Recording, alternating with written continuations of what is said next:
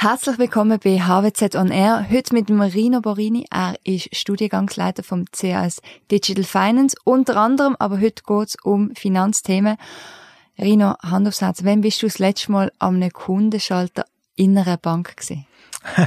Hoi Lea übrigens und danke, dass ich da sein darf ich kann mich gar nicht erinnern in den letzten zehn Jahren, wenn ich als Kunde in einer Bankfiliale war. Ich bin mehr, in den letzten zehn Jahren mehr in einem Apple Store gewesen, aber ich habe nicht zehn Handys oder zehn MacBooks gekauft, oder? Aber ich bin mehr in einem Apple Store oder in einem Swisscom Store gewesen, als in einer Bankfiliale. Das ist eigentlich noch tragisch. Wir haben es gesagt, du bist Studiengangsleiter von CS Digital Finance. Was muss denn eine Bank mitbringen, dass sie in deinen Augen digital ist? Also, zum Teil sind ja die ersten Formulare digital oder so. Aber das lenkt ja noch nicht, oder? Nein, also vor allem, es hat auch Schein-Digitalisierung da. Oder du siehst vielleicht vorne dran lässige Frontends, wo du kannst etwas reintöckeln und so weiter und denkst, ist alles digital und automatisiert und hinten dran kommt Papier raus und dann muss eine Person das nehmen und wieder reintöckeln. Das ist völlig ein Humbug. Eine Bank muss nicht, braucht keine Digitalstrategie. Ich glaube, das ist wichtig, sondern sie braucht eine Strategie in einer digitalen Ära. Wir sind always on. Du brauchst dein Handy tagtäglich x-mal für WhatsApp, für Google Maps etc. Und eben auch fürs Payment immer mehr und mehr. Und eine Bank muss dir helfen, ähm, dass du extrem einfach deine Geldgeschäfte kannst abwickeln Und das machst du heute auf dem Handy. Sprich, das E-Banking auf dem Desktop geht immer mehr und mehr den Hintergrund, sondern du willst das Handy für einen schnell eine Zahlung machen, du willst einen Push bekommen, dass ein Geldeingang gekommen ist, etc. Ähm, oder du willst vielleicht auch eine Hypothek abschließen und relativ einfach und vor allem möchtest du wissen, was kostet mich das, so wie Netflix. Du weißt ganz genau, was ein Netflix-Abo kostet. Und mit der Bank bist du nie ganz sicher, gibt es da noch Gebühr oder kommt vielleicht da noch etwas dazu? Und das kannst du natürlich digital viel besser lösen. Also wir haben noch einen weiten Weg dass es so weit ist. Ist das überhaupt realistisch, gerade für die grossen Banken? Oder anders gefragt, braucht es die überhaupt noch in Zukunft? Das ist eine gute Frage. Ähm, der Bill Gates hat ja mal gesagt, Banking ist wichtig, aber Banken braucht es nicht mehr. Ähm, es wird eine grosse Veränderung geben, davon bin ich überzeugt. Und auf der einen Seite gibt es Banken, die viel mehr in den Hintergrund rücken als Abwicklungsbanken. Und das ist völlige Berechtigung. Und dann gibt es eine andere Art von Banken, die sich muss überlegen muss, welche Teile ich überhaupt noch machen. Und man fährt auch an, mehr auf Plattformen, äh, auf Plattformmodell zu gehen. Also, dass gewisse Banken sagen, ich muss jetzt nicht eine Hypothek dir geben, sondern ich tue sie einfach vermitteln. Weil wenn sie eine Hypothek muss dir geben, muss sie ihre Bankbilanz brauchen, kostet Geld. Und deswegen wird es schon große Veränderungen geben. Es wird Banken geben, es wird viel weniger Banken geben und die Rollen werden neu verteilt. Ich glaube nicht mehr, dass eine Bank alles von A bis Z kann machen, weil das schlichtweg nicht mehr möglich ist. Jetzt bewirbst du die Studiengang mit dem Slogan Make Banking Sexy. Mhm. Aber jetzt, ich habe jetzt mein E-Banking auf dem Handy und alles, aber so richtig attraktiv, weiß ich nicht, ist das Thema Geld nicht einfach per se oftmals unattraktiv? Nein, da kann ich kontern. Ähm, wenn du gehst, einen City-Trip machen auf London, dann gehst du vielleicht am Abend etwas Kulturelles machen. Du gehst ähm, schön zu Nacht essen. Du willst natürlich noch ein bisschen shoppen. Du als Frau vielleicht noch ein paar schöne Schuhe oder so etwas. Ähm, vielleicht willst du für deine Kids noch etwas Geiles kaufen. Also, das ist ja alles mit Erlebnis verbunden. Und leider musst du die Erlebnisse irgendwie finanzieren und zahlen.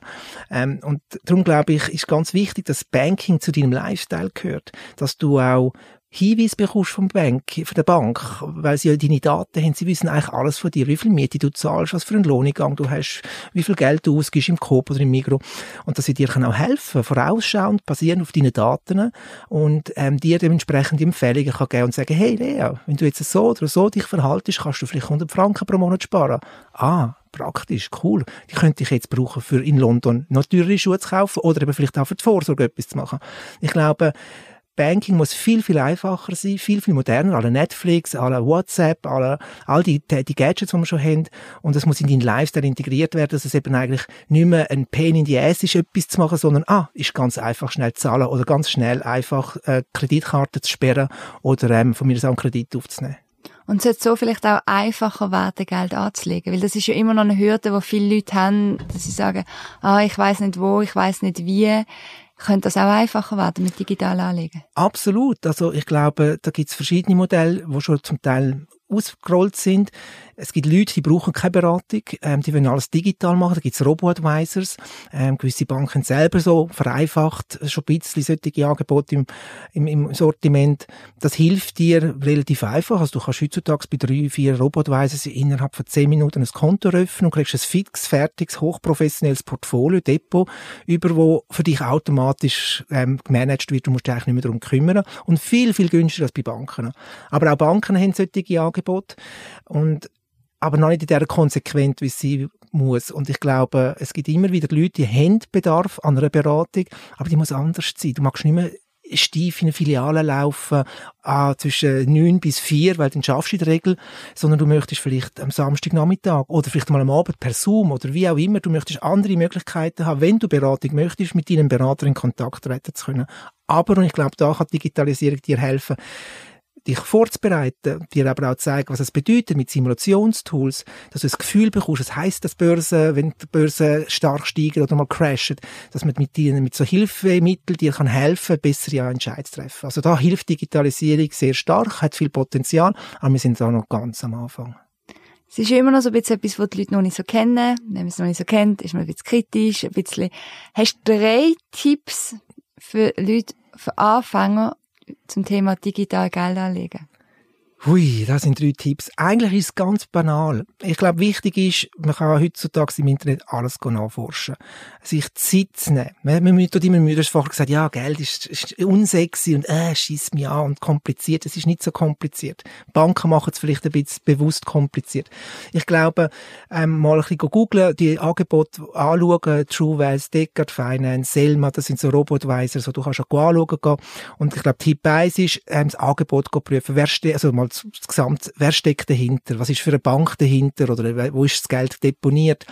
Ähm, ist es einfach? Ist es verständlich? Ein zweiter Punkt ist, hast du eine klare Vorstellung, was es mich kostet? Also steht ein, ein Preisschild? Wie wenn du in Niel Mori gehst, hast du ein Preisschild? Ist das da oder hat es noch versteckte Kosten?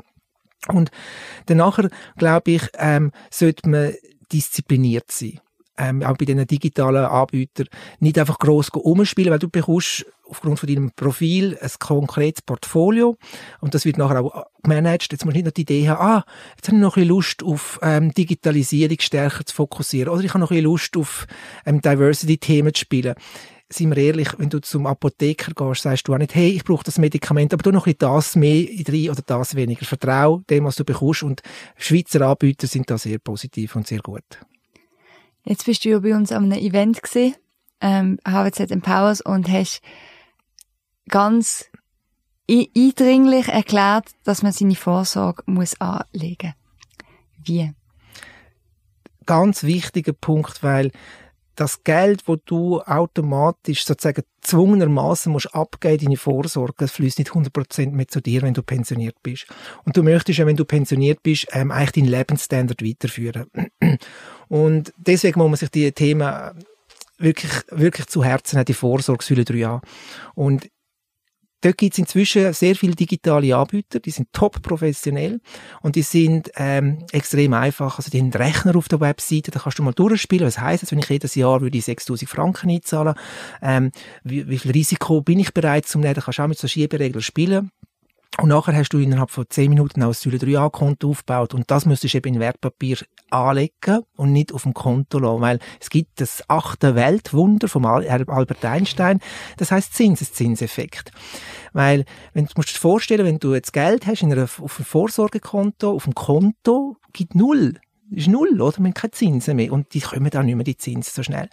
Ähm, aber wenn du in Aktien und Obligationen investierst, hast du drei, vier, fünf Prozent Rendite im Durchschnitt pro Jahr. Und das wird dir jedes Jahr auszahlt. Und nachher hast du immer ein bisschen mehr Vermögen. Auf dem wird wieder auszahlt, wieder auszahlt. Das gibt so exponentielle Wirkung. Und das heißt, du kannst extrem viel Geld so anhäufen in 20, 30 Jahren.